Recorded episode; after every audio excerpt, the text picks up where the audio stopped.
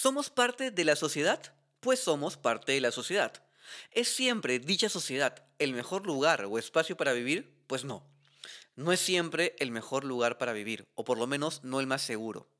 Como parte de dicha sociedad nos encontramos bombardeados de un cúmulo de información y no toda esa información es sana para nosotros, porque nos encierra en modelos a los cuales no todos podemos acceder.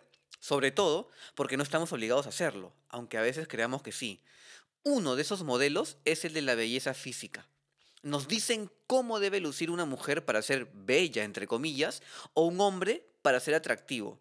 Y con base en eso generamos comparaciones con nuestros cuerpos o con nuestro aspecto. Yo, confieso, lo hice por mucho tiempo. A veces lo hago, aunque menos que antes. Y es que nadie me dijo que mi cuerpo es perfecto tal y como es.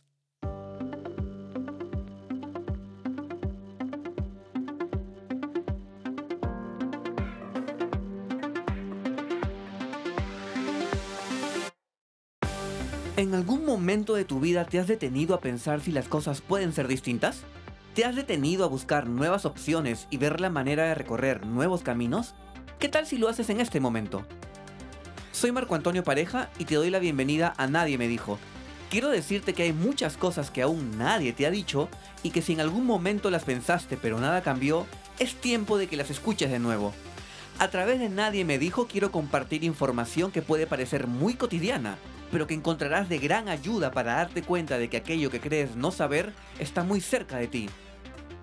Muchas de las cosas que nadie me dijo, a ti tampoco te las dijeron. Nadie me dijo que podía ser feliz, nadie me dijo que todo pasa, nadie me dijo que nunca es tarde. Esto es, nadie me dijo. Te voy a hacer una pregunta para luego dejarte algunos segundos y pienses en la respuesta, pero te pido, por favor, que seas lo más sincero posible lo más sincera posible porque es para ti esta pregunta.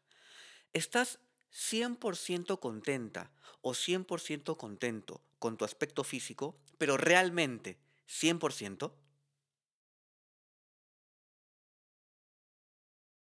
Es muy probable que al hacerte esta pregunta hayas iniciado un proceso de escaneo mental de tu cuerpo o quizá hayas mirado hacia alguna parte intentando recordar cuáles son aquellas partes de tu cuerpo con las que no te sientes tan cómodo o tan cómoda. No te preocupes, de verdad, todo bien. Eso pasa. Es más, me atrevería a decirte que nos pasa a muchas personas. Te voy a contar lo que me pasó. Yo no estuve muy contento con mi cuerpo desde adolescente particularmente cuando empezó a brotarme acné. El acné me salía en la cara. Yo sufrí de acné severo por muchos años, pero realmente muchos, muchos años. Creería que desde los 14 hasta los 20 o 21 años. Estuve también algunos otros años en tratamiento y eso ayudó muchísimo a combatir la enfermedad. Que bueno, ahora puedo entender que las causas eran más emocionales que físicas. Y eso es un tema ya para otro episodio. Fue una etapa muy difícil de mi vida, porque empezó en la época escolar y como es natural, quizá como es natural, recibí mucho bullying por parte de mis amigos. Se burlaban de mi acné, se burlaban de mi cara, en mi cara. Me ponían apodos. No fue una época realmente nada grata para mí. El acné que tenía no se podía esconder, lo tenía en la cara. Luego de curarlo, quedaron en mi rostro algunas cicatrices que por años me costó aceptar. Sabía y sé obviamente que hay tratamientos varios para atenuar las cicatrices, pero fueron pasando los años y fui olvidando la idea de esos tratamientos o intervenciones. Lo fui dejando pasar porque en algún momento de mi vida, no sé cuál, ni tampoco sé cómo, empezó a llegar a mi camino información sobre aceptarme tal y como soy. Y así como me pasó con el acné y sus secuelas, me pasó con mis dientes y con mis piernas, que son delgadas. Me pasó con la celulitis, me pasó con las estrías, me pasó porque no tengo los músculos o el cuerpo formado que debería tener. ¿Por qué? Porque esos son los estereotipos de belleza con los cuales me he medido o me he comparado por muchos años.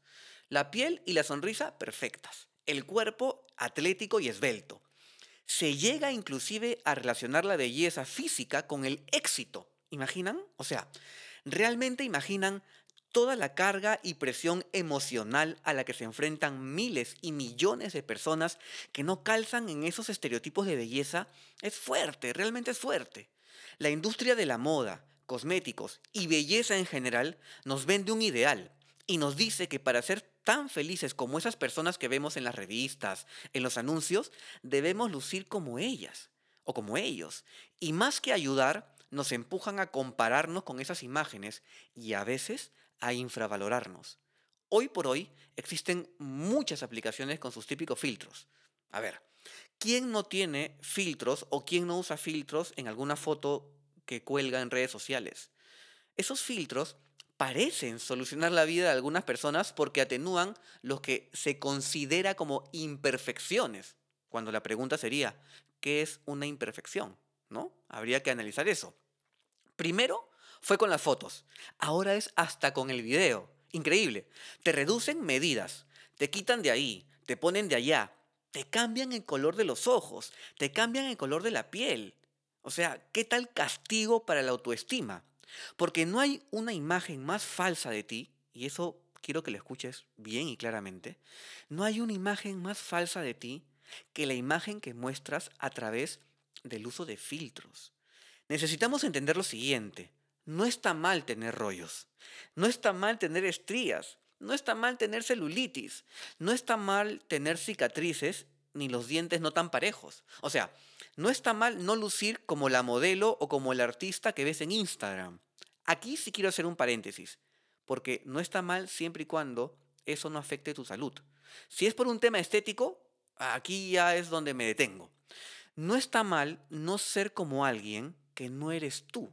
Todo parte de ahí, de aceptar que luces como luces y te ves como te ves, porque eso es lo que te hace único, porque eso es lo que te hace única, no lucir como alguien más.